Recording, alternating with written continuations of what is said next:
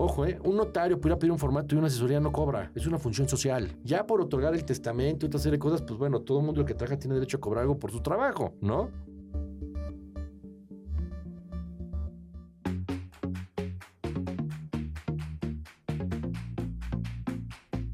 Salud, turismo, cultura, deporte, educación. Eso, y más, es lo que somos. ¿Y quiénes somos? Ya oíste.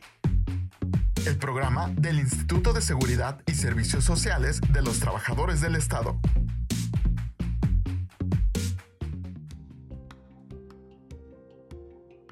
Hola, ¿cómo están? Esto es Ya Oíste, yo soy Claudia Mejía y en esta ocasión me acompaña... Hola, ¿cómo están? Soy Antonio Tapia. Toño, ¿en algún momento has dicho, híjole, tengo bienes, tengo inmuebles, tengo hijos. ¿Con quién los voy a dejar cuando fallezca? Ese es un tema que normalmente, Clau, se llega a tocar en la familia, con los amigos, pero realmente nunca sabemos con quién acudir y qué hacer en esas situaciones. Pero realmente cuando nos llega a suceder, no sabemos con quién acudir. Ah, sinceramente yo le tengo pavor a estas cuestiones de trámites de leyes y creo que no soy la única. Pero aquí les vamos a quitar ese miedo, porque nos, nos acompaña hoy Ricardo Vargas Navarro, notario 88 de la Ciudad de México que es secretario académico del Colegio Nacional del Notariado Mexicano. ¿Cómo estás? ¿Qué tal? ¿Cómo están? Este, yo me encuentro muy bien, espero que ustedes también. Y también les mando un saludo de parte de nuestra presidente, la licenciada Guadalupe Díaz Carranza, y estamos a sus órdenes y listos para platicar del tema. Gracias y es un gusto tenerte aquí. Y también está con nosotros Ovidio da Casa Morales, director de Sistemas de Consulta y Formación Jurídica de la Unidad General de Asuntos Jurídicos de la Secretaría de Gobernación. ¿Cómo estás? Hola, muy bien. Un saludo a todo tu auditorio. Este, estoy muy contento de estar aquí y de tocar este tema tan importante en este mes tan importante. Pues comencemos. Esto que les quede muy claro a todas las personas que nos están escuchando, septiembre es el mes del testamento. Por eso nuestros invitados nos van a ayudar a despejar todas nuestras dudas que tengamos sobre este tema. Así es, Toño. Entonces vamos a aprovechar. Ricardo, ¿qué es el testamento? ¿Qué hace un testamento? ¿Cómo se come? ¿Qué es? Correcto. Pues mira, este, yo te diría que corta que preguntas cómo se come, evita ponerle mucha salsa para problemas. Y vamos a hablar del tema, aunque también de lo que ahorita nos comentaban, yo les diría, ojalá podamos responder todas sus dudas. Creo que es un proyecto ambicioso, pero estamos aquí con la idea de transmitir algunas ideas para todos los que nos hacen favor de escuchar. Un testamento, si nos vamos a un término concepto, va a ser aquel acto jurídico que otorga una persona por el cual va a disponer de sus bienes y derechos para después de la muerte y cumple deberes para después de su muerte. Es un acto que la ley nos dice que es por esencia personalísimo. ¿Eso qué significa? Que lo tiene que hacer directamente la persona. No puede nombrar un apoderado para ir a otorgar un testamento porque partamos de una idea. ¿Qué es lo que queremos que se plasme en el testamento? La voluntad del, del, del dueño del balón, no de un tercero. Por otro lado es revocable y ahorita vamos a tocar ese tema porque eso nos va a llevar a que un testamento se puede otorgar cuantas veces una persona quiera. Que no creo que porque ya lo otorgó una vez, chin, ya no lo va a poder modificar. Se va a poder modificar. Y es un acto unilateral que eso es muy importante porque solo va a depender de la persona que lo otorga. Que ahorita más adelante hablaremos de ello. La ley nos dice que es una persona capaz quien lo otorgue y para los efectos de testamento lo puede otorgar una persona desde los 16 años. ¿sí? Entonces es importante que vayamos teniendo esas ideas como punto de partida a reserva de ir hablando de otro de unos términos quizás un poco más entendibles en la vida diaria para que entendamos que el testamento es una muy buena solución o la solución principal para no dejar problemas respecto de los bienes que tenga una persona. Dentro de un testamento siempre lo primero que pensamos es qué se puede ingresar y qué no en ese testamento. Normalmente siempre pensamos en bienes material, inmuebles, pero qué sí es lo que puede entrar y qué no. Correcto. Mira, si me permites este, hacer una pausa, yo te diría que obviamente tú vas a poder disponer de todos aquellos bienes o derechos que no se extinguen por la muerte, ¿sí? Y que de un otro ejemplo, si una persona es titular de un derecho de usufructo, que ahorita hablaremos porque es una buena solución, ese se extingue con la muerte,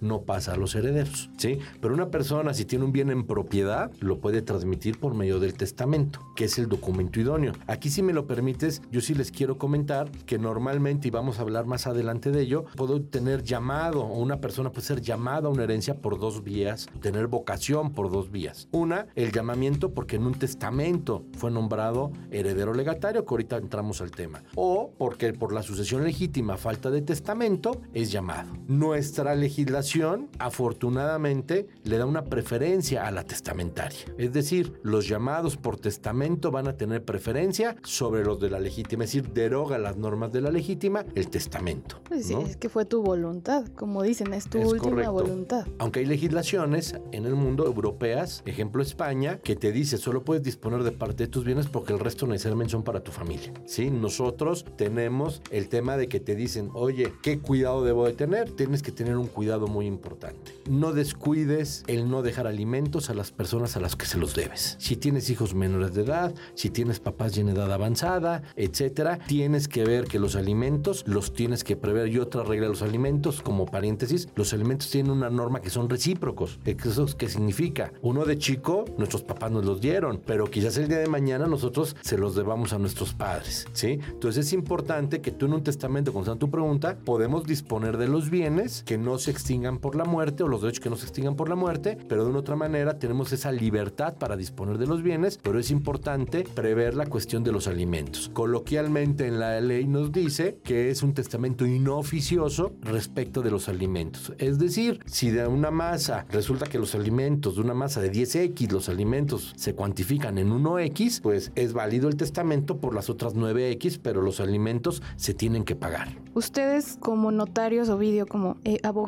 también vienen- ven esta parte humana, o sea, esta parte de cuidar a la familia, cuidar al, al mismo, a la misma persona que está haciendo el testamento y a, a su familia. Fíjate que ahorita tocaste demasiados temas en pocas palabras. Y te voy a decir por qué. Tenemos que cuidar a la persona que acude ante nosotros como testador, de una u otra manera dándole una asesoría que tiene que hacerle un traje a la medida de lo que ella necesita en base a lo que manifiesta. Ojo, no tenemos bolita mágica para adivinar lo que no nos dicen. Es como ir al doctor y no dar todos los síntomas. ¿Estamos de acuerdo? Pero por otro lado, también es importante tratar de plasmar en el testamento esa voluntad para proteger a las personas que el testador quiere proteger. Llámese hijos, llámese esposa, llámese padres, etcétera, ¿no? Puedes tener diferentes vocaciones o llamamientos en el testamento, o quizás hasta puedes decir, tengo varios hijos, pero en la vida no a todos les fue igual de bien. Entonces, quizás a unos les quiero dejar un poco más de bienes que a otros. O por otro lado, quizás hay papás que dicen, mis hijos conforme se fueron casando los ayudé, pero tengo uno soltero que vive conmigo que quizás de una otra manera lo busco privilegiar en el, en el buen sentido de la palabra, por lo que en vida no le di a él porque no le aporté una casa. ¿Estamos de acuerdo? Entonces es importante que, ten- que podamos tener presente que antes que nada hay que tener confianza al ir con el notario, saber que el notario tiene una obligación de secreto profesional. Porque yo, yo hasta les digo a los alumnos en clase, chavos, tengan cuidado cuando alguien viene con ustedes, porque si alguien quisiera que se enterara todo el mundo, no estaría con ustedes, estaría con alguien que se dedica a redes sociales. ¿sí? Aquí la gente viene por un tema, primero que sepa que ahí se crecía, segundo que sepa que se le va a dar una asesoría de manera profesional, pero que de una u otra manera va a ser en la medida que den información que se podrán dar las respuestas. Sí, que son profesionales y que saben qué es lo que están haciendo. Es correcto. Ovidio, quiero hacer mi testamento porque ya hice conciencia de que necesito hacer un testamento antes de que toda mi familia se agarre a golpes y eso sea un caos. ¿Con qué mentalidad tengo que llegar con ustedes? Mira, nosotros desde la Secretaría de Gobernación llevamos o administramos el Registro Nacional de Avisos de Testamento. Con esto quiero decirte que todas las personas que otorgan un testamento ante un notario, que es el experto en la materia, deben estar muy tranquilas, aparte de la tranquilidad que te da el hecho de hacer tu propio testamento, ellos tienen la obligación de registrarlo, en este caso en la Ciudad de México, en el Archivo General de Notarías, en otras entidades federativas, en el Registro Público de la Propiedad, o quien tenga la atribución de llevar el resguardo de los testamentos y dar aviso en el Registro Nacional de Avisos de Testamento que lo administramos nosotros y independientemente de donde fallezca la persona, eh, no sé, digamos, alguien nació en la Ciudad de México y se fue a trabajar a Jalisco y fallece allá y otorgó testamento aquí, si la sucesión se lleva en Jalisco, cuando hagan una búsqueda en el Registro Nacional de Avisos de Testamentos, va a salir que hay un testamento en la Ciudad de México y lo podrán este, solicitar. Entonces, esa es la ventaja de, de otorgar testamento ante un notario que tiene la obligación de registrarlo con la autoridad competente y ellos a su vez en el Registro Nacional de Avisos de Testamento. Me imagino también si hay varios testamentos. Exactamente. Ahí tendrían que estar todos inscritos y evidentemente, como ya lo mencionará aquí mi estimado licenciado Ricardo, el último es el, el válido y le quita, este, bueno, revoca los anteriores. O sea, si ya estás en pleno lecho de muerte y tú dices, quiero cambiar en este momento mi testamento, es válido. Es posible, hay que atender algunas cuestiones. Yo, este, si me permites, ahorita te manejo dos o tres conceptos sobre la mesa, complementando lo que nos decía ahorita Ovidio, es bien importante. El notario, a mí me gustaría dividir un poco el tema cuando la persona está viva y cuando la persona fallece. Cuando la persona está viva, va a hacer testamento, el notario tiene que dar un aviso a la autoridad competente, quien tenga la atribución eh, correspondiente, y eso se concentra en la Secretaría de Gobernación en un registro nacional de avisos de testamento. Por otro lado, cuando una persona fallece y se quiere iniciar el trámite de la sucesión, el notario o juez ante el cual se inicia la sucesión tiene que mandar pedir informes de qué testamentos hay y si el que le están presentando en el caso de una testamentaria es el último o el único otorgado por el autor de la sucesión y todo eso tú lo podrás ahí saber. Hiciste una pregunta bien interesante. Pensemos una persona aquí que estamos en el ISTE, que tenemos una persona desgraciadamente en una situación de salud complicada, con un tema de un diagnóstico nada halagador y que diga quiero otorgar testamento porque me quiero sentir tranquilo. ¿Puedo otorgar testamento? La respuesta es sí, siempre y cuando la recomendación cuál es, que el médico tratante le, eh, les emita una receta un dictamen médico donde diga está tomando estas medicinas, esto es el diagnóstico médico y una cosa es que puede estar muriendo la persona, pero el tema es que siga teniendo capacidad de discernimiento, que, que la enfermedad o las medicinas que toma no le estén afectando esa capacidad de decisión. Si esa persona sigue con capacidad de decisión y quiere otorgar testamento, se puede llamar un notario. A mí me ha tocado ir al hospital general a otorgar testamentos, ¿sí? Entonces, de una otra manera es importante eso, pero el notario tiene que cuidar, por un lado, la identidad y por otro lado, la capacidad de la persona. Es decir, que está tratando con la persona que dice que es y por eso necesita su identificación. Y por otro lado, de una otra manera, verificar que la persona está siendo capaz en ese momento y que no hay algo que, eh, que le pueda alterar por algún tema médico o de medicinas esa capacidad de decisión. Para el otorgamiento del testamento, la persona necesita testigos o tiene que acudir personalmente. Mira, yo te diría, este, por regla general, desde ya reformas de hace varios años, en Ciudad de México desde 6 de 1994, por regla general no necesitamos testigos. Hay cinco casos en que la ley sí va a pedir testigos, que son casos muy especiales. Hoy, al día de hoy, no necesitas testigos por regla, ¿sí? Yo lo que recomiendo es que una persona que quiera hacer testamento puede ir a una notaría. Si no conoce una notaría, muchas veces la mejor es la que tenga más cerca de su domicilio para no... Porque muchas veces la gente es decidiosa, ¿eh? Híjole, es que fui al otro lado de la ciudad, pues no es al otro lado de la ciudad. Vas con la notaría que te tengas más cerca, que te, en todo, en toda la República tenemos colegios de notarios. Si uno consulta las páginas de los colegios de notarios o en el Colegio Nacional del Notariado, te pueden decir las ubicaciones de las notarías y de ahí tú seleccionar este, la que te quede más cerca. Puedes ir a pedir, normalmente existe un formato de testamento, que ahorita hablaremos de él. Se pide un formato, se da una explicación al respecto, se le da a la persona para que lo llene, ya sea si lo quiere llenar en ese momento o si en, la, en su casa, con la tranquilidad y la cabeza fría, quiere tomar decisiones en base a lo que se le ha comentado y en base a eso regresa con el formato con el notario y en base a ese notario le dará una cita para programar. Aquí si me permiten, yo quisiera, estuve pensando desde ayer a la noche y en la mañana que venía con ustedes, este dije, vamos a tratar de hacer un poquito entendible para todas las personas que nos hacen favor de, de escuchar. Vamos a pensar que queremos jugar en la vida a que queremos construir un librero. Y voy, compro mi madera, compro mis clavos, esto, aquello, y pues no les platico el Frankenstein del librero que me salió. ¿Sí? Repisas chiquitas, repisas grandotas, no como yo lo quería, casi casi hasta le estoy poniendo unos libros abajo en vez de arriba para que no se me vaya de lado y se me caiga. De arcoíris, diferente y color. Diferentes cosas, ¿no? A ir con un notario, que, que es ir con un librero, un carpintero, que me sepa hacer un librero, que me sepa hacer mis repisas y demás. El notario es igual. El ir con el notario es ir a una asesoría. Oye, fíjate que yo quiero un librero con espacios para libros chicos porque quiero depositar un bien chico para una persona determinada. O quiero puras repisas iguales porque le quiero dejar a todo mundo los bienes por partes iguales. ¿Estamos de acuerdo?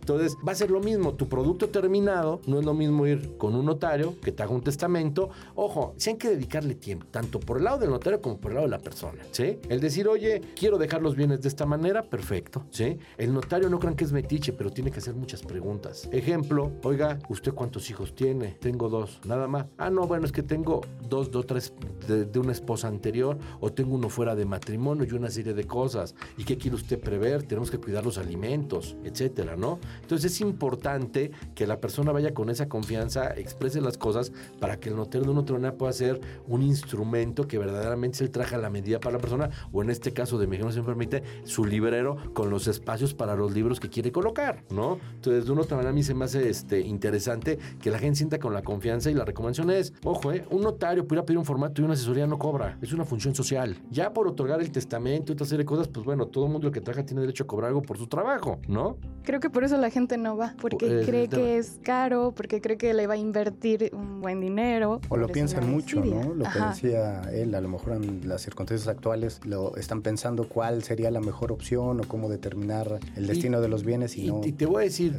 yo me acuerdo que, que en prepa, en mis clases de literatura, me hicieron leer muchos libros. Y ya no sé si me dejaron traumas o ideas, pero uno de ellos me acuerdo muy bien de Octavio Paz, El laberinto de la soledad, de cómo él dice que el mexicano parece que le tiene un miedo a la muerte y por eso se burla de ella, ¿no?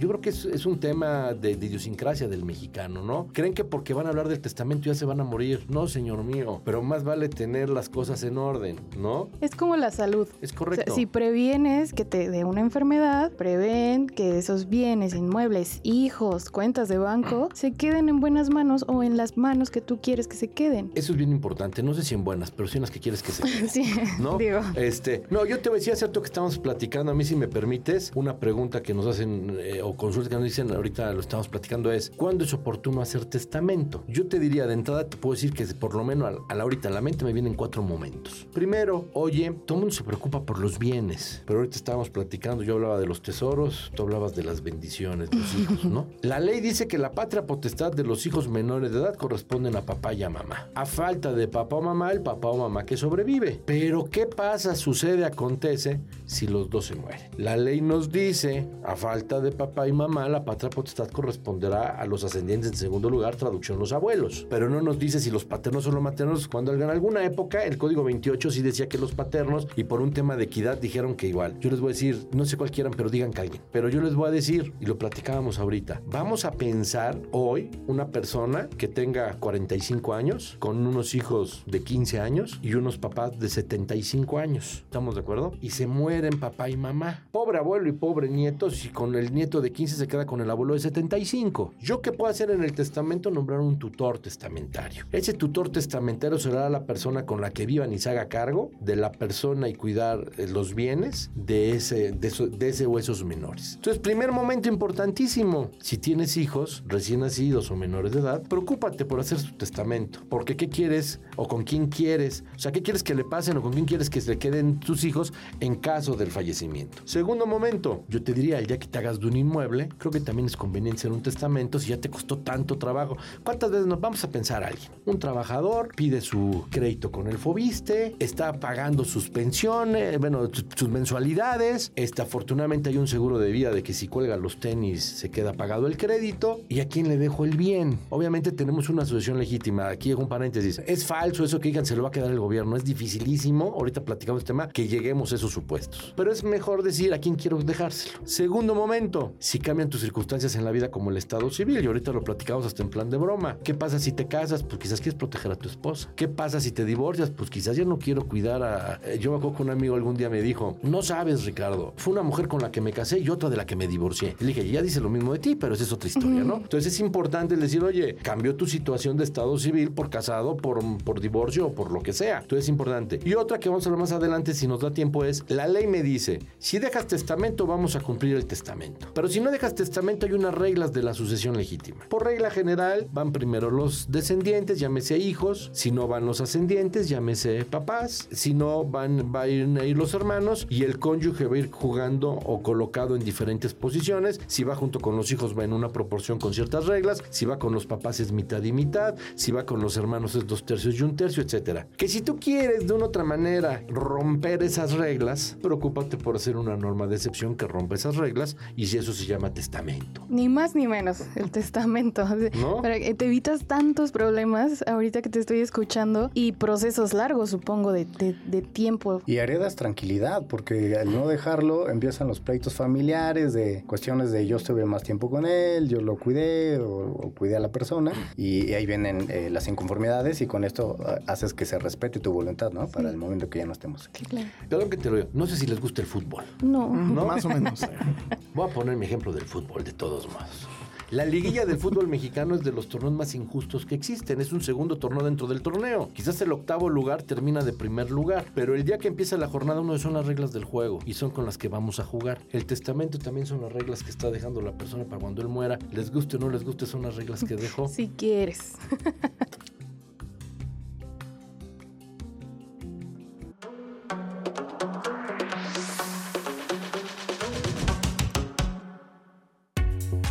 sigues en nuestras redes sociales oficiales? ¿No? ¿Qué esperas? Búscanos como ISTMX y síguenos en Facebook, Twitter, Instagram, TikTok y YouTube. No te vayas, que esto aún continúa.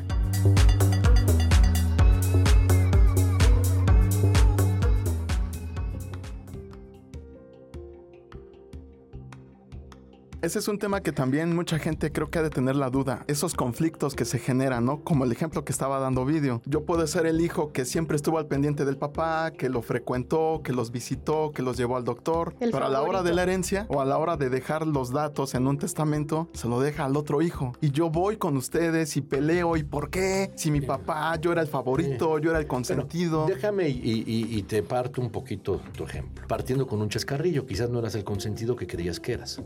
Pero vámonos para atrás. Muchas veces los papás tienen la idea de decir, no me importa a mis hijos cómo les va en la vida, si les va bien o les va mal o mejor o peor que a otro. No me importa si tienen o no tienen bienes, no me importa esto aquello. Yo tengo cuatro hijos y cuatro partes iguales. Y quizás hay un hijo al que le va muy bien, extraordinariamente bien, producto de su trabajo, no de otra cosa. Y el hijo que vivía con los papás que no le iba tan bien, se siente él en una situación de desventaja de que por qué le, le tocó lo mismo. Por una razón muy sencilla. El dueño de las cosas dijo cómo quería distribuirlas. Pero eso es mucho más sencillo si lo plasmas en un testamento a que llegues a esas reglas por la legítima. Porque en la legítima vas a llegar a ello. Pero en una vas a llegar con un malestar, con ganas de pelear, y en otra con un malestar, con resignación, ¿no?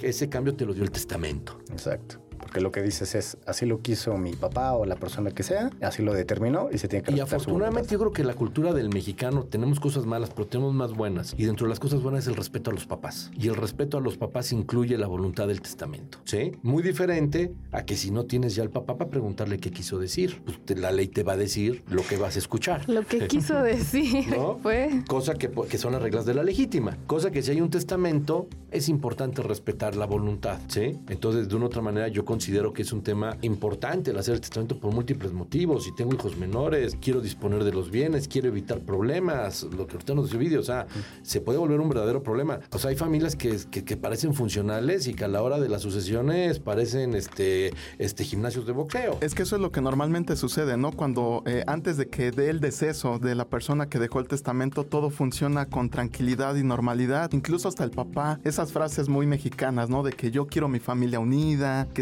estén bien, que se lleven bien, que no haya problemas. Y todo el mundo, sí, papá, no pasa nada, todos nos vamos a querer y apoyar. Pero pierde la vida la persona y empiezan los conflictos, ¿no? Y te complico un ingrediente extra. Las familias políticas. Cuatro hijos con cuatro nueras o yernos. Influyen mucho, ¿no? ya También. tengo- no sé si tengo cuatro, no tengo en vez de cuatro hijos con voto, te voy a tener ocho voces y no sé cuántos votos. Y hasta más voces, porque esos Por hijos eso. pueden tener... Por eso vamos pensando, pero yo nada lo que digo es, aquí cuál es el mensaje, no es espantar. Aquí el mensaje es meter pánico, no. El mensaje es hagan testamento. Van a tener una tranquilidad en una serie de cosas. Ojo, el hacer testamento no te garantiza que no vaya a haber problemas, pero por lo menos si hay problemas puedes dejar reglas de cómo quieres que se solucionen los problemas. ¿Estamos de acuerdo? Entonces, tiene muchas virtudes el testamento y de una u otra manera este, es importante verlo. Si me permiten, yo les voy a poner aquí una cuestión. Déjenme ir al fallecimiento de la persona para regresar a las cláusulas principales del testamento. Cuando una persona fallece, tengo cuatro secciones. Primera sección, primer capítulo de la novela. Yo hasta le- les digo, la vida es una novela, pero no hagan que la sucesión sea una telenovela, porque ese va a ser un problema, ¿no? Primera etapa, muy sencillo. ¿Quiénes tienen derecho a ser llamados a esa herencia? ¿Quiénes vocación tienen esa vocación? En un testamento, los nombrados en el testamento. Si no hay testamento o el testamento no aplica, los que diga la ley que se llama sucesión legítima, que la sucesión legítima llama la sangre. ¿Estamos de acuerdo? Segunda etapa,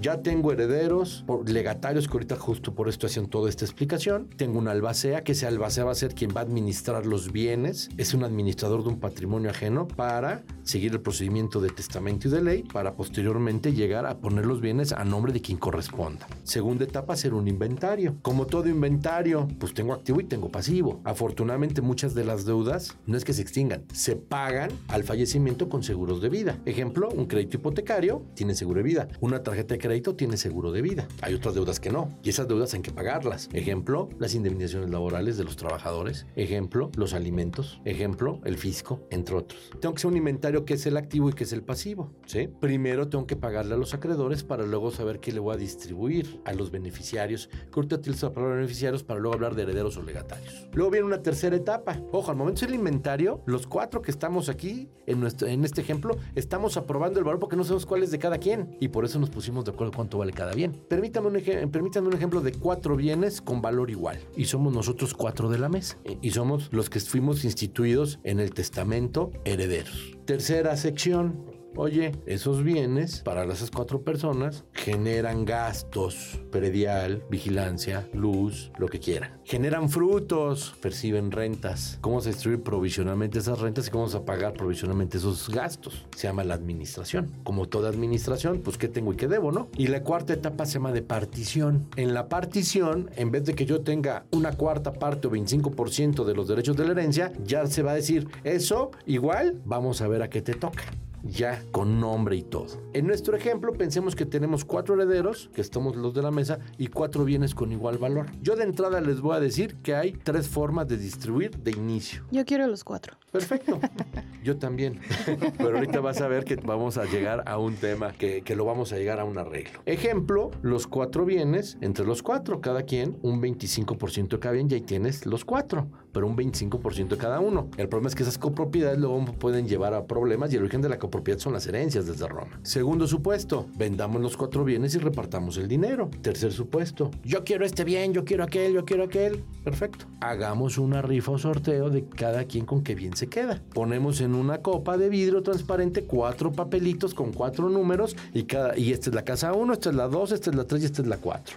¿No? Y cada quien se va a quedar con la casa del papelito que diga. Cualquier de estos tres supuestos se llama partición. Son los pactos que van a hacer las partes, los, los involucrados de lo de la herencia, para ver cada quien qué, en qué se transforma mi 25% de la herencia en la casa 2, el tuyo en la casa 3. Es decir, si solo dejó herederos, que son a título universal, derecho a una parte de la herencia, me voy a saber a qué equivale. Ahora sí que entro a la cataficha de Chabelo y ese 25% corresponde a la casa que tenemos en la vitrina 2, ¿no? Pero en un testamento, fíjate que el testador puede nombrar herederos, como lo acabamos de decir, que te toca un porcentaje a la masa, o puede hacer la partición en el testamento y decir, no, quiero que a mi hija le toque la casa a uno. Yo se llama legatario. El legatario es un bien específico a una persona determinada y puedes instituir tantos legados como quieras. Hay infinidad de tipos de legados, ¿sí? Pero doy toda esta explicación porque una de las preguntas va a ser, ¿y cómo puedo disponer de los bienes en testamento? Muy sencillo, heredero. Y yo te digo, no, el heredero adquiere a título universal y responde de la masa en proporción a lo que recibe. Así, híjole, con lo que dices tú, vamos a ver cómo nos lo comemos, pues sin tanto picante y vamos platicándolo, ¿no? Y otro es vía legatario, bienes específicos a determinadas personas. Ojo, primero se le paga a los legatarios su parte y el remanente es lo que se va a los herederos y tengo de los dos. ¿Qué tan importante es hacer un testamento? Entonces tienes que en un testamento tener heredero. Puedes o no tener legatario. Ejemplo, una mamá tiene hijo e hija y dice, no, yo quiero todo por partes iguales a mis hijos. Oiga señora, pero es que fíjese que qué bonitos aretes trae, qué bonito collar. Ah, era de mi mamá. Y dice, no, fíjese qué bueno que me preguntó. Eso se los dejo a mi hija, porque no quiero que mi hijo se los dé a mi nuera. Ese es un legado.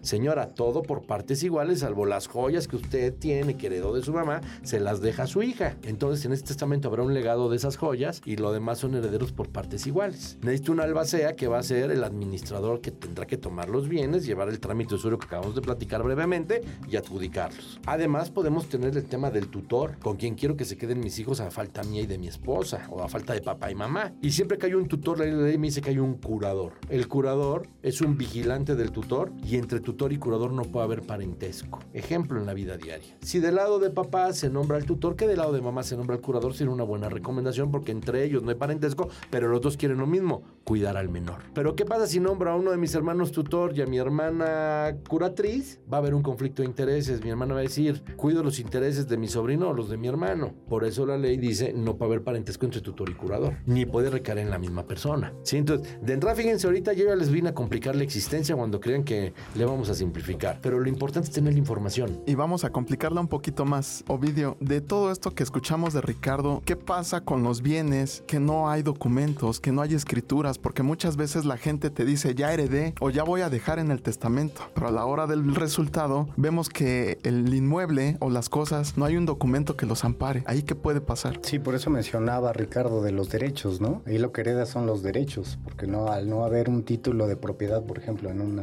bien inmueble, pues lo que heredas es los derechos, ¿no? Por eso también e, eso es importante, ¿no? En el testamento cuando van con el notario, él, él los asesora y a veces no se quieres dejar el legado de una casa y dices, pero tengo un contrato privado de compra-venta, ya, ya de ti dependerá si lo quieres regularizar antes de heredarlo o no. Por eso es, es como muy importante el testamento en este sentido, porque a veces te das cuenta de todo lo que te hace falta regularizar y en eso también entran los notarios, ellos también te pueden ayudar en todo Y aquí te complemento, el testamento va a ser respecto a los bienes que tengas el día que te mueras, no el día que lo haces, porque el patrimonio cambia todos los días, cobras un sueldo, tienes un gasto, vas al súper, compras, gastas, te pagan, heredas, etcétera, ¿sí? Entonces de una otra manera va a ser respecto a los bienes que tengas el día de la muerte. Si tú en el testamento dices, dejo un legado respecto de un bien que lo vendí, queda sin efecto ese legado. Lo que contestaba tu pregunta, un señor por desidia, como buen mexicano, tiene una servilleta en que el compadre en el desayuno hace 20 años le vendió la casa y le dijo que recibió el precio y es lo que está dejando. Es un propietario, sí, con un efecto de relativo, es decir, solo efecto entre ellos dos, pero ¿qué le falta? Una escritura pública con pago de impuestos inscrita en registro que lo dé un efecto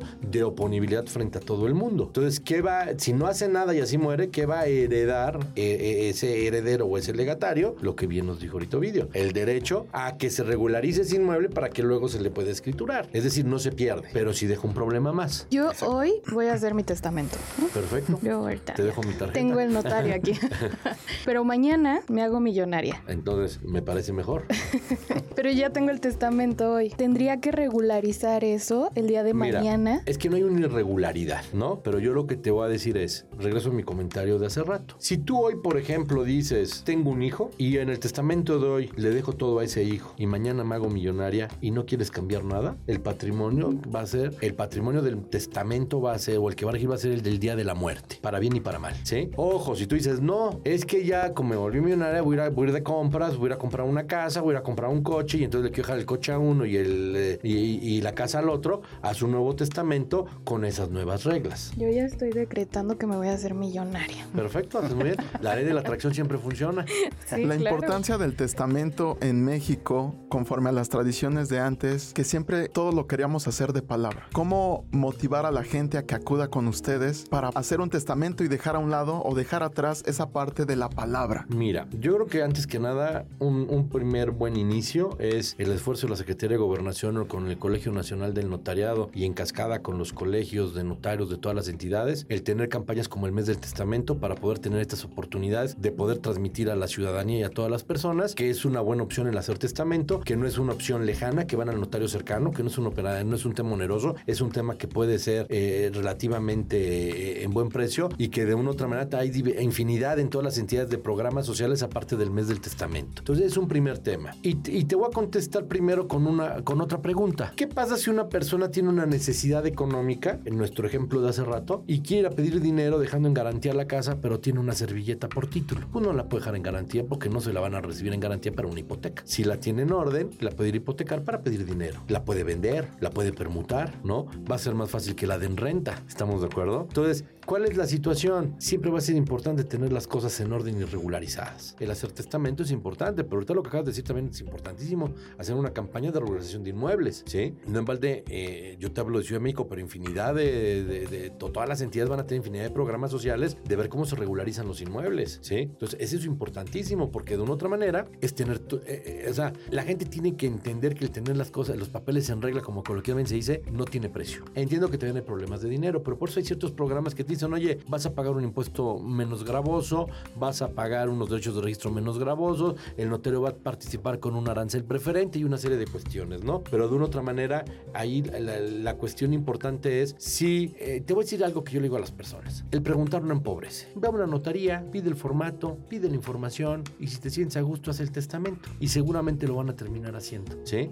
El tema es de decisión y de voluntad. Antes de que nos comentes cómo está esto de septiembre de mes del testamento, quisiera que Ricardo nos dijera qué tan importante es hacerlo directamente con un notario, hacer tu testamento, porque presiento que por ahí hay gente que quiere manipular a la gente No, y- o o Malinformación. malinformar, Por no llamarle diferente. intermediarios. Te voy. Regreso a mi ejemplo de la compra de la casa en la servilleta. Ahí sí puedo tener un título que pudiera demandar el otorgamiento de la escritura. Pero la ley me dice que el medio idóneo y muchas veces único para disponer del bien, de los bienes, va a ser el testamento. ¿Sí? Yo, yo me río de un artículo que trae el Código Civil que dice están prohibidos los comunicados secretos. Y tiene un origen porque había una ley en España del Código de García Goyena y una ley de 1854 que estuvo vigente en México y demás, en que se permitían esos comunicados secretos, o decir, yo instituyo como heredero lo que dejo en el tal cajón, obviamente hoy no está permitido nada de eso. Contestando la pregunta es, el único medio hoy efectivo para disponer de los bienes, por regla general, va a ser el testamento. Cualquier otro no es testamento y no transmite los bienes. Y quien O sea, hace el testamento es un notario. se hace sí o sí. notario. Es correcto.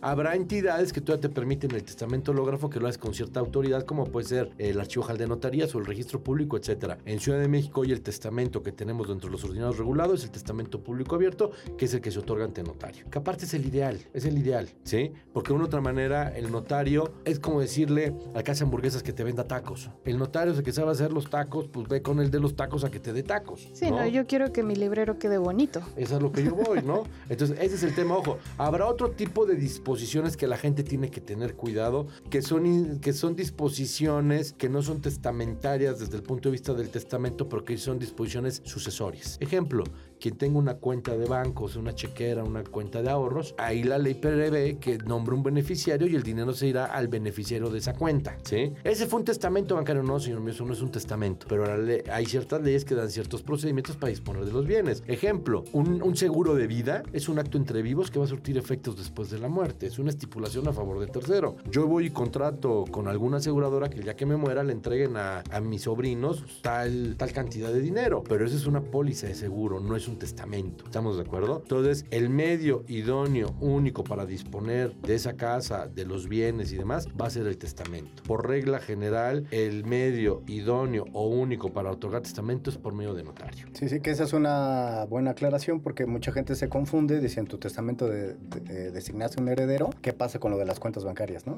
Es correcto. Y eso ya se designan beneficiarios desde que abres la cuenta y a esa No, ojo. se le dan. Cuando abres. Y si no te acuerdas o no tienes o lo que sea, vayan hoy a poner un beneficiario de su cuenta, no se los pueden negar.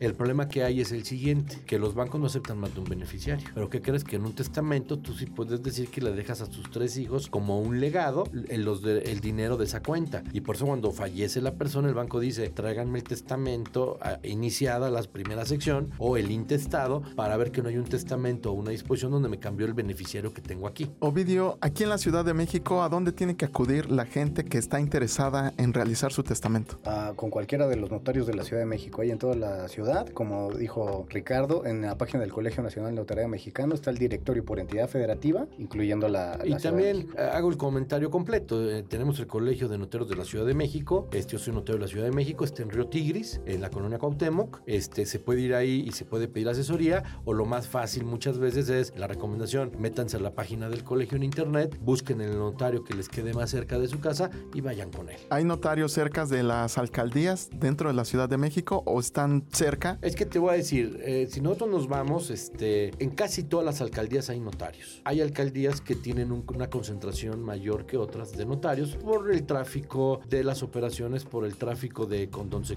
de- se junta la gente y demás. Entonces yo te diría, si una persona me dice, oye, es que yo en Milpalta no encontré ningún notario perfecto, mete a la página y ve un notario que te quede cerca de, La de alcaldía la alcaldía y demás, y de esa manera lo, lo puedes hacer, ¿no? En el caso en que, por ejemplo, mis familiares, ya, yo fallecí, ya no voy a decir mañana, yo fallecí, y mis familiares quieran ver dónde está su testamento, si dejó testamento, si el familiar, si yo no les dije aquí está el testamento, la Entonces, copia hablamos, perdón que te lo diga así, de tu testamento. de mi testamento, sí, perdón, y de mi quieren llevar a su- tu sucesión. Que a mí esos ejemplos me chocan. ¿eh? A mí yo, yo nunca pongo ejemplos de los que estamos en la mesa porque toco madera.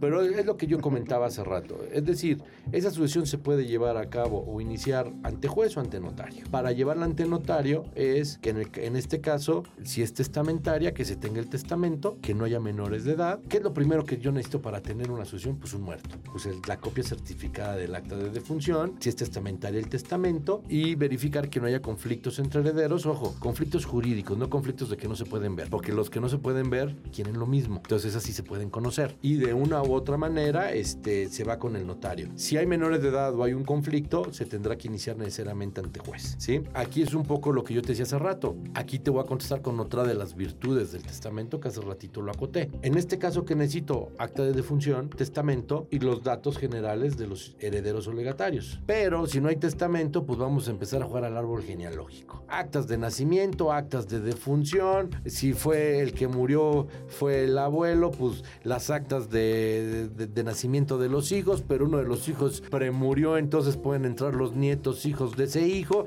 y entonces necesito el acta de defunción del hijo que, que, premurió para tener las actas de nacimiento de esos nietos y puedo tener un sinnúmero de copias certificadas de actas del registro civil, que es tiempo, que son problemas, este, que pueden ser costos, etcétera, ¿no? De ahí la virtud del testamento.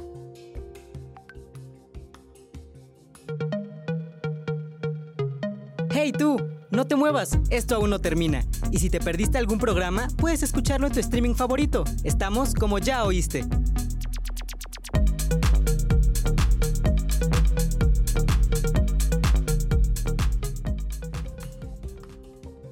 Una pregunta que se hacen muchas de las personas que nos están escuchando es, ¿una casa intestada es difícil de regularizar? Digamos, una casa intestada, quiero entender la pregunta, es una casa que había una escritura a nombre del muerto. Es correcto. Es correcto. Entonces, digamos que en una, ya que muere la persona, el llamamiento a la sucesión, yo comenté hace rato, puede ser por testamento o por sangre. Es el único que va a cambiar el trámite sucesorio. Si hay testamento, la primera sección la llevo con el testamento. Si es intestada, voy a tener que tener acreditado el entroncamiento consanguíneo y demás con las reglas que da el código. Pero de ahí en fuera, la segunda, tercera y cuarta sección y la adjudicación van a ser idénticas. Entonces, si esa persona sí tenía una escritura de su casa, el problema no debe ser complicado. Y además, insisto, hay programas sociales en Ciudad de México, hay muy buenos programas, la jornada notarial de sucesiones. Este año, por ejemplo, tenemos un 50% reducción en el impuesto de adquisición. Entonces, hay un sinnúmero de cosas, de, de, de, de, beneficios para que la gente regularice los inmuebles. Y yo por eso preguntaba, esa regularización, eh, entiendo que puede ser irregular que ahorita no está a nombre del heredero,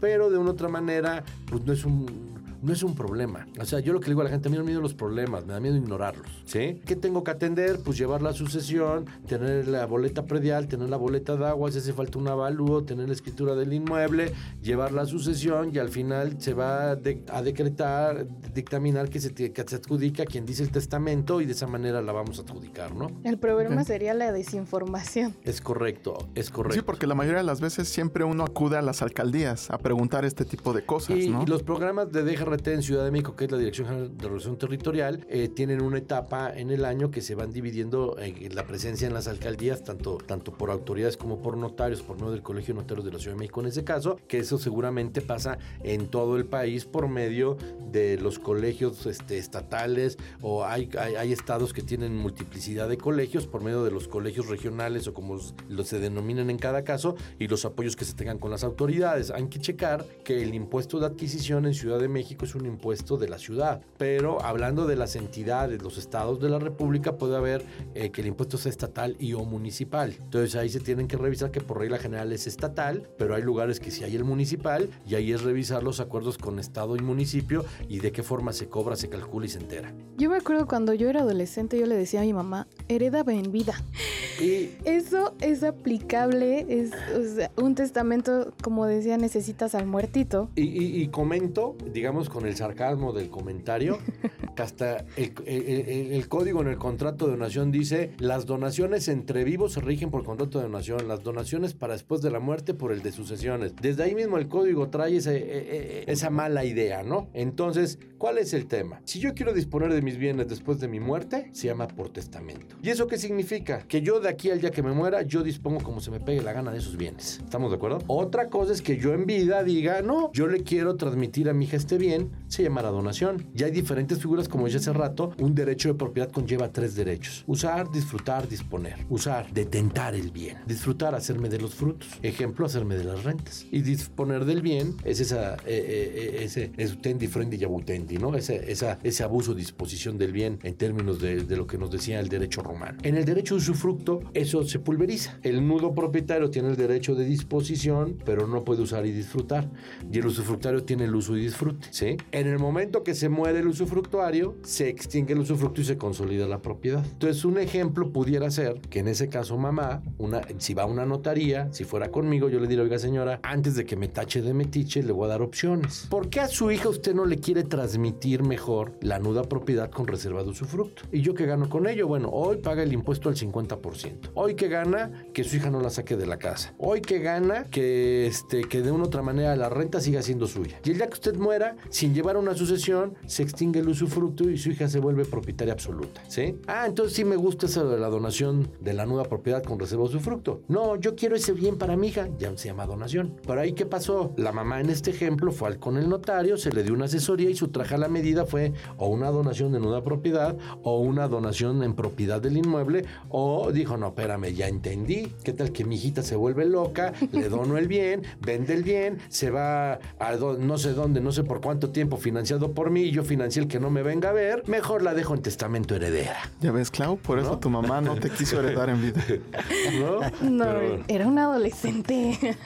Yo podría heredar a gente que no sea parte de mi familia. Yo comenté hace rato que hay la libertad para testar. Yo le puedo dejar los bienes a quien quiera. Ojo con la limitante que nos da la ley de cuidar los alimentos. ¿sí? Tenemos un caso que es rarísimo, que es el del hijo póstumo, que ese es como de telenovela, que ese la ley sí dice que tiene un efecto diferente, ¿no? El hijo póstumo es aquel que yo solo lo veo en 1928, redacción del código, en que es un señor que sabe que tiene una enfermedad terminal, que quizás cuelga los tenis muy pronto, que tiene una esposa encinta, que está embarazada y quizás él muere antes de que nazca ese bebé. Se llama un concebido no nacido, que nazca vivo y viable y que cree en la telenovela. Sí nació vivo viable. Si él en su testamento no previó nada, ese es el, hijo póstumo, post-mortem, tiene derecho a heredar como sucesión legítima. Pero si el papá en el testamento dijo, yo a sabiendas que mi esposa está embarazada, yo a sabiendas que estoy por colgar los tenis, le dejo todo a mi esposa, es perfectamente válido. ¿Por qué? Porque a falta de papá, ¿quién le toca dar los alimentos? Mamá. A mamá. Y si le dejé todo a mamá, ¿quién se los va a dar al hijo? La mamá con los bienes que le dejó el papá. Por eso le dice, en el caso del hijo póstumo, que es el único que nos viene a romper esa regla, que es un caso de telenovela, pero es importante saber que existe. Y mexicana. exacto. este, ¿cómo se dice entonces? De una u otra manera, es el único caso que la ley te dice que se llama de heredero forzoso. Todo lo demás te dice cuida los alimentos, que se lo puedes dejar a quien quieras. ¿sí? Yo te voy a poner un ejemplo. Yo tenía un maestro que quería mucho, que era el maestro Zamora Valencia, que decía, Ricardo, el legislador cuando reguló el concubinato lo vio como un, un matrimonio de hecho de segunda. Tuvimos reformas importantes en 73 que igualaron al hombre y a la mujer y equipararon a, a la concubina con la esposa. Pero antes de 73 no. Decía la mitad se va a la beneficencia pública y la mitad se va a la concubina y el concubino no tiene ningún derecho. En 74 no se equiparan y en 2000 tuvimos una reforma también muy importante en Ciudad de México que ya está, digamos, en cascada en toda la República, pero de una otra manera él me decía, a ver Ricardo, ¿cuántas personas, por el motivo que quieras, no creían en un tema de irse a casar al registro civil, pero sí casaban en irse a, sí creían en irse a casar a la iglesia del pueblo? Y ellos estaban casados y decían que estaban casados. Tenían un acta de matrimonio ante un sacerdote y tuvieron ocho hijos, ¿sí? Ese señor está nombrando su, a, esa concubina, que hay que acreditar concubinato y más, y él dice, no hombre, yo dejé a mi esposa tal y demás, cuando para el derecho no es, no es la esposa, eso hubiera sido mejor caso una concubina. Tú estás dejando tú ahí a alguien que no tiene ese título de esposa, pero que tiene derecho a ser llamada, y más si el señor dijo, yo quiero dejar a esta señora y hasta la nombro como mi esposa, como heredera, ¿estamos de acuerdo? Y otra, vamos a pensar, alguien que de una u otra manera no se casó, no tiene hijos, puede decir, yo puedo nombrar herederos como puedo nombrar sobrinos, ¿qué tal que puedo nombrar a alguien que en la vida diaria ha tenido muchas atenciones conmigo, ¿no? O inclusive hay personas que hasta dicen, quiero dejar obras de beneficencia, ¿sí? Y dejo para, es más, vamos a pensar, obras de, eh, en múltiples motivos, hay quizás alguien que estudia en la Universidad Nacional dice, oigan, yo quiero nombrar, dejar una parte de mis bienes en la Universidad Nacional, o yo quiero dejar esto para tal asilo, yo quiero dejar esto para, para tal este, albergue o lo que sea. Entonces también pueden dejarse disposiciones en ese sentido en los testamentos. Muy bien, yo que por ejemplo quiero quiero donar mi cuerpo a la ciencia cuando fallezca, también se puede dejar en la disposición Vamos a hablar del tema, la Ley General de Salud te da una serie de regulaciones respecto a la donación de órganos, que es muy importante an- en vida que ya fallecía la persona. Ya fallecía la persona, es, es un medio importante el decir, por regla general vamos a ser don- donadores de órganos, pero es importante el decir, oigan, y yo vengo a ratificar que quiero hacer la disposición de ser donante de órganos, ¿no? Y lo puedes hacer. En vida es muy difícil, la ley da una serie de, de reglas importantes, pues para, porque luego hay un comercio indebido de, de los órganos, ¿no? Yo me acuerdo de, de chico veía varias películas, todavía algunas en blanco y negro, que, que hasta había, eh, no me acuerdo, una de Chachita o algo, de que, o de Pedro Infante, creo, que alguien se desmayaba porque había ido a vender sangre porque te pagaban la sangre en los hospitales. Sí, ¿Sí? sí, sí. Esa es una donación. Hoy, hoy no, hoy, hoy está prohibido eso y, son- y es donación de sangre. ¿Estamos de acuerdo? Entonces es un tema que sí es importante, que en vida hay ciertas reglas, pero pues, después de la muerte adelante, ¿no? Y es importante, si tienes una inquietud en ese sentido, a favor o en contra, plasmarla en el testamento. Ahora, es, es algo bien inusual, pero yo he sabido de gente que deja como herederos a mascotas. Eso sí no se puede, no son personas. Al día de hoy es que tú digas, no, hay una asociación encargada de cuidar animales y estoy Es- dejando a esa persona a cuidar los animales. No, pero yo quiero mucho a mi perrito y yo le dejo todo a mi perrito. No, no es posible en ese sentido. Ok, no, de verdad, porque yo escuché una vez Es probable. y yo, ok, le voy a dejar Bueno, todo a mí. te voy a poner un ejemplo más de la vida real, telenovelesco también. Una persona tiene una sola, un solo terreno y construyó en una parte del terreno su casita, luego dejó que otro hijo construyera en la parte de atrás, otro hijo en la planta alta y dice que quiere dejar en su testamento la parte de atrás de uno, la parte de arriba otro y la parte de abajo otro. Perdón, señor mío, Sí. eso no se puede dejar en un testamento. Ahí o hace un condominio o hace una subdivisión o hace lo que tenga que hacer, pero en un testamento, en la copropiedad, en una copropiedad todo el mundo es copropietario de todas las moléculas del inmueble. ¿Estamos de acuerdo? Entonces yo no puedo decir la recámara de arriba uno, la recámara de abajo otro. No, no, señor mío, es, es una disposición que en un testamento eh, eh, me dice, es que me asesoraron que así lo hiciera. Bueno, qué bueno que así lo asesoraron. El, el código dice que el profesionista, como es el caso del notario, responde frente a su cliente por negligencia, impericia y dolo. Ahí fue un comentario negligente de esa persona, no diligente. Entonces puede nombrar dos herederos de ese inmueble, mas no puede dividir el, el inmueble por Correcto. departamentos o Es cuartos. correcto. Bueno, departamentos pudiera ser porque si hay una licencia de construcción y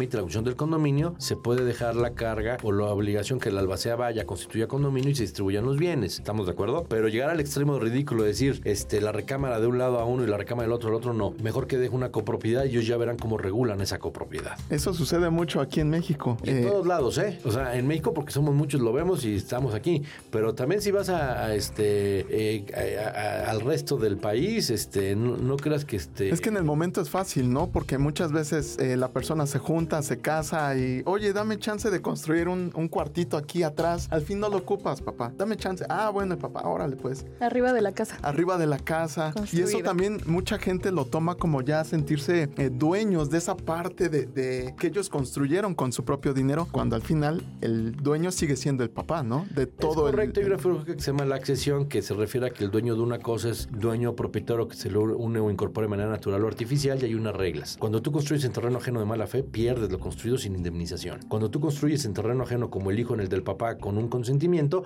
ahí aplicarán ciertas reglas que te da la ley. Obviamente ahorita no me meter en las reglas de la accesión de buena, mala fe y todo ese tipo de cosas, pero aquí lo importante es dejar claro que no porque el papá autorizó a que un hijo construyera aquí o el otro allá o uno ocupara aquí el otro allá, puede disponer de esa manera dentro del mismo inmueble porque es un solo inmueble y él lo quiere hacer en su testamento muchos inmuebles. No se puede. Eh, ¿Por qué? Porque quizás hay que, hay que prever que hay normas de desarrollo urbano que pueden autorizar o no autorizar esa subdivisión, ese condominio o la figura que él quisiera aplicar, ¿no? ¿Cuántas novelas no se, Son se echan al día?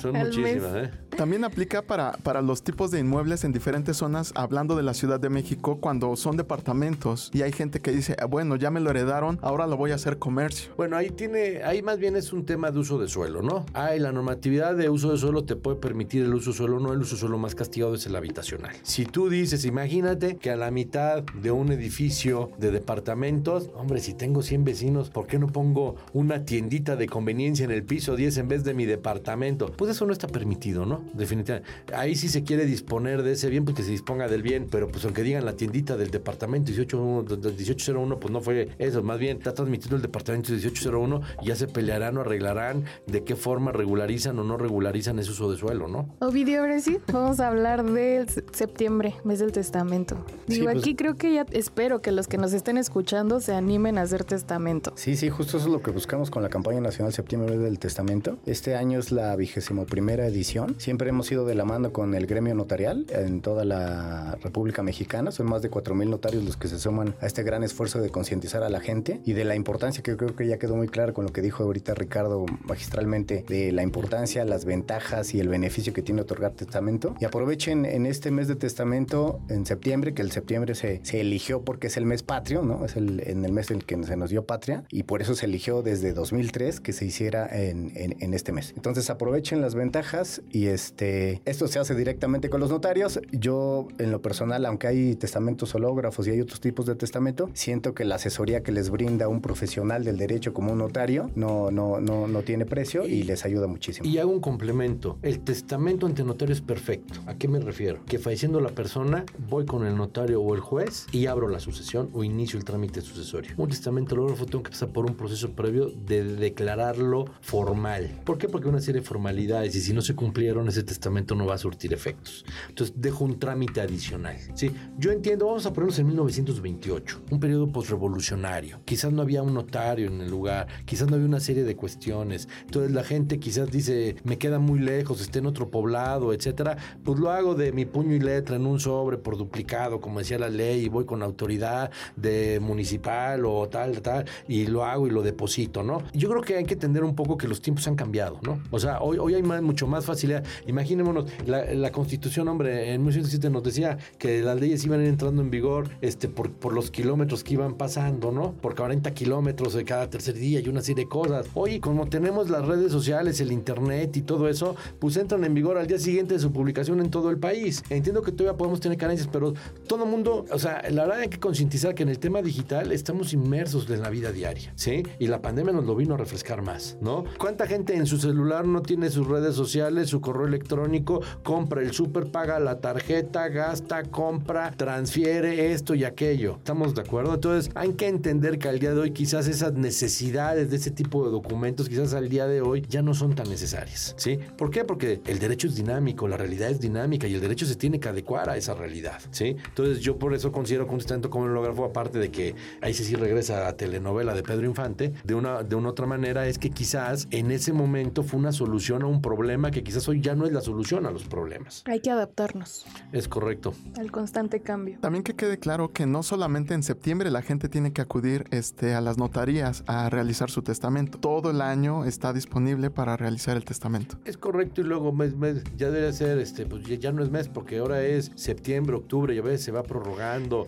se dan citas y demás. Que qué bueno que pasen esos fenómenos si es por los motivos correctos y no por el motivo de que septiembre tiene 30 días y para el caso mejor debe ser 30 de septiembre, día del testamento, porque todo el mundo espera el 30 de septiembre para ir a las notarías y por eso se ha vuelto octubre, ¿no? Bueno, fuera que es que desde el primero de septiembre estamos saturados y demás. Desgraciadamente sí hay quienes van con cuidado y están esperando el primero de septiembre y van y lo hacen felicidades a esas personas. Pero hay quienes esperan el último día para decir, este, voy a ir y ¿qué crees? Ese día sí había mucha gente en la notaría o llovió o pasó esto, aquello y ya no llegué y ya no lo hice y me espero otro año. Ay, señor mío. Es que seguramente no eran mexicanos los que van desde el primero de septiembre.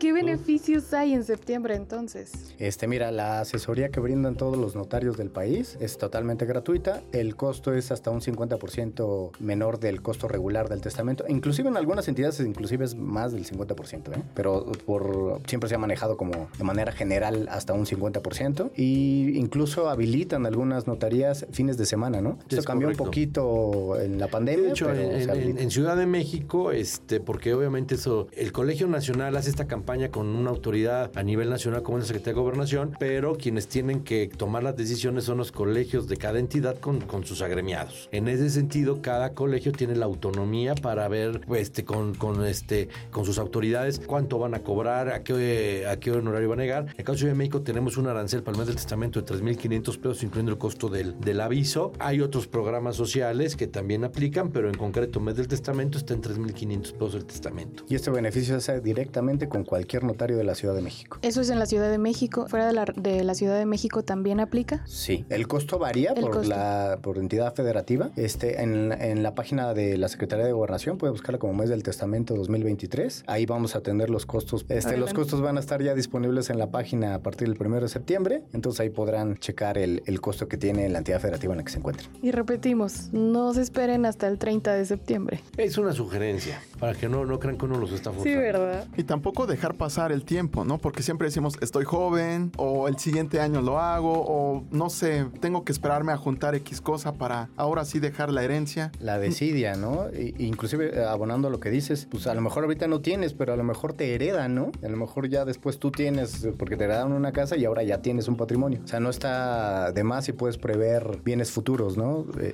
en el testamento. No, no hay pretexto y, y hay que vencer la desidia. Y como mañana voy a ser millonaria, te puedo prestar para poder hacer el testamento.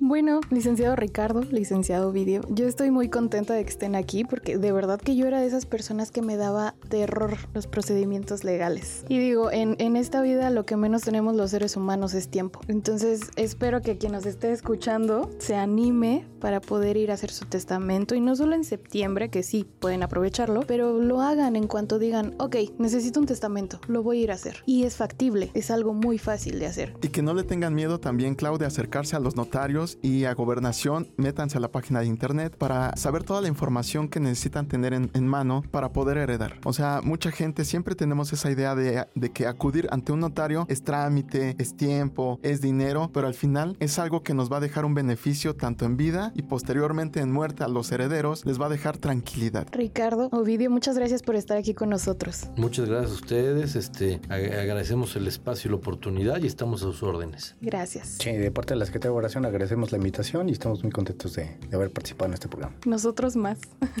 Toño, gracias por acompañarme también aquí. Gracias a ti, Claudia, por permitirme estar en esta ocasión contigo y principalmente a, a nuestros dos invitados que nos despejaron todas las dudas que teníamos al respecto sobre el testamento. Y a ti, pues gracias por quedarte hasta el final. Yo soy Claudia Mejía. Y yo soy Antonio Tapia. Nos vemos en un próximo capítulo. Hasta pronto. Hasta la próxima.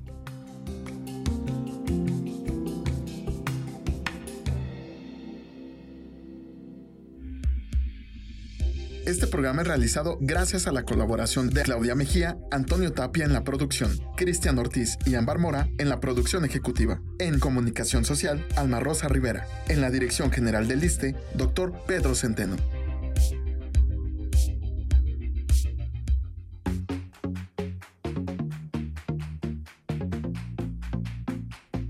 Salud, Turismo. cultura. Deporte Educación. Eso, y más, es lo que somos. ¿Y quiénes somos? Ya oíste.